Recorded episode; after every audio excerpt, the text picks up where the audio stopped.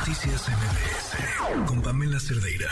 En otros temas, y esto que platicábamos hace unos momentos que arrancamos con la información, el, triste caso de, de Mónica Citlali Díaz, eh, su cuerpo que fue encontrado y que además coincide con su desaparición días después, la desaparición de quien fuera su pareja, y ahora este otro dato sobre también la extraña muerte de quien habría sido pareja anteriormente este sujeto.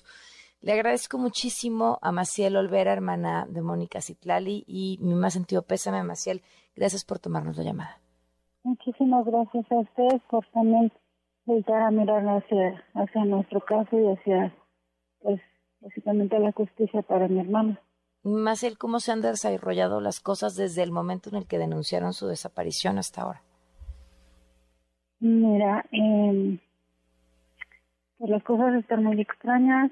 Eh, al principio, bueno, fuimos a, levantar la denuncia, eh, pero no, no sentimos que las autoridades nos hayan, nos hayan hecho caso como hubiésemos querido.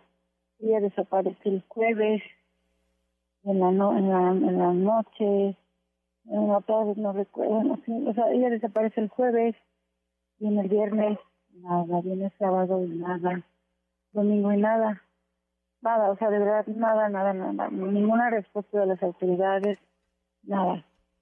Yo voy a, yo, yo, yo hice un, un, movimiento para tratar de, pues, de poner un poquito más de presión hacia las autoridades para que me den pues, respuestas.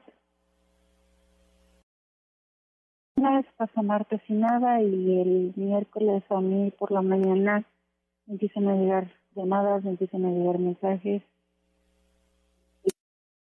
veo videos, imágenes de, pues, de mi hermana pues como si fuera una bolsa de basura, como si fuera, como si fuera nada.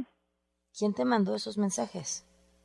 me empezaron a llegar este, pues, de todos lados, de, de ahora sí que amigos en común de mi hermana que conseguían mi contacto, que hasta donde se les llegaron por, por redes sociales. Empezó a difundir la, pues, la noticia del, del que habían descubierto el cuerpo de mi hermana tirado. bueno, me imagino que después de que recibes esos mensajes, ¿te contactó alguna autoridad o tuviste tú que ir a presentarte? De hecho, yo tuve que ir a... Ese día me tocaba, el miércoles, me tocaba ir a, a mí a declarar porque no, este, no, no, no, faltaban algunos datos que, y faltaba también yo por declarar porque esa parte yo no la había hecho. eh, estando yo en el Ministerio Público de San Agustín, estaban haciéndome la entrevista y es cuando me empiezan a llegar a mensajes y llamadas. Me dice el chico de la entrevista que si podía, que si quería más bien podía tomar la, la llamada, ya les contesto y es cuando me empiezan a decir, por favor, revisa tus mensajes, revisa tus mensajes. Ya fue como pues, empezó a ver mensajes y pues, ya te comentaba hace un momento que veía yo a, a mi pues ahí tirado. ¿Sospechaban ustedes desde un inicio de quién fuera su pareja? Ya como tal nunca nunca nos dijo que pues tenía problemas con con él aunque o que nosotros notáramos algún comportamiento extraño lo único que que sí llegamos a notar es que en un principio él era como que muy como que muy posesivo con ella o pero no en no violento sino que en el sentido de que solamente quería estar él con ella y no la dejaba sola así como que en ningún momento. Por lo que ella también en su momento yo le llegué a preguntar, ella me dijo que pues Dios pues, se había emocionado y se había pues enamorado de, de ella, pero o sea desde un principio a mí el chico pues no pues no me no me pareció bien, no me cayó bien, pero vaya, pues ella era una persona de 30 años y yo creo que ella ya pues había tomado sus decisiones. Tristemente Digo, la verdad es que tampoco quiero decir, y tampoco voy a afirmar que fue él, pero se me hace muy extraña que días después, dos días después de que mi hermana desaparece, pues él también se hace el desaparecido. Esos dos días entre que desapareció tu hermana y desapareció él, ¿tuvieron contacto con él? Sí. ¿Y qué pasó? Sí, de hecho, de hecho él viene a buscarla, él viene a preguntar a la casa por ella. Le mm. decimos, sabes que pues no, no sabemos. Y me pide mi teléfono a mí, pide el contacto de mi papá y mis papás. Y, él todavía el viernes me manda mensajes preguntándome que si ya habíamos sabido algo, que si ya sabíamos algo. Y contados, la verdad es que contados. Ella me, después, este, el sábado también me toma mensajes. Nunca me marcó, pero sí me tomaba, me tomaba mensajes, me tomaba mensajes y ya para el día domingo eh, yo ya no, ya no recibo ningún mensaje de él y pues me extrañó y de hecho yo le, yo le marqué, pero ya el teléfono de él ya lo tiene apagado. Y pues soy honesta, digo, la verdad es que a mí él pues no me interesaba, mira que me interesaba en, pues, en, alrededor de la mi, hermana, me interesaba saber qué es lo que pasaba con, con ella, así que pues la verdad no presté atención, ni siquiera me dio la importancia de fijarme si él, si él me contestaba o no me tomaba la llamada.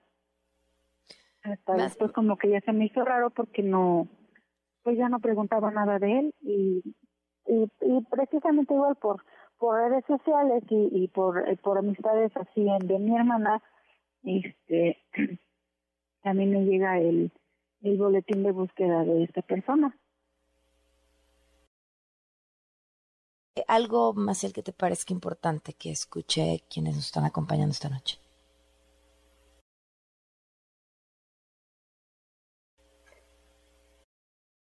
Había comentado yo también con los otros medios es que pues mi, mi, mi, mi mi punto de, mi, o más bien mi objetivo con, con el paro que yo realicé fue que se haga justicia. Yo quiero justicia para mi hermana, yo quiero que de verdad las autoridades, sea quien sea, la fiscalía, el gobierno del Estado de México, el presidente, yo les pido de verdad que que me esclarezcan el caso, que le hagan justicia a mi hermana. Mi hermana, una mujer de verdad, de verdad, una mujer bien trabajadora, bien responsable. Digo, yo creo que si una persona hubiera tenido problemas o fuera una persona que tuviera problemas con alguien, no recibe el apoyo que ella recibió. Sus eh, amistades, alumnos, exalumnos, compañeros de antiguos trabajos vinieron y las vinieron y nos acompañaron hicieron muchísimo ruido. Nosotros tratamos lo más posible de difundir su, ficha de búsqueda para que con el favor de Dios pues nos regresaran con vida a mi hermana. Lastimosamente no fue así.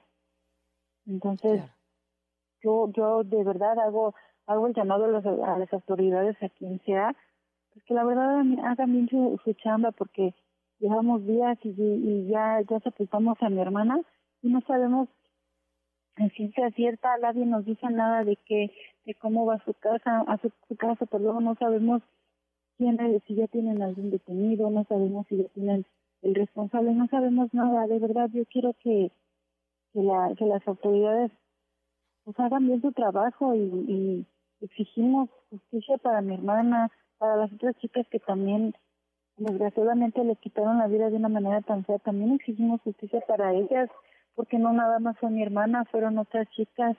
Claro. De verdad, ¿en qué, en qué México vivimos? Salimos a la calle y las mujeres y no sabemos si vamos a regresar o no con vida.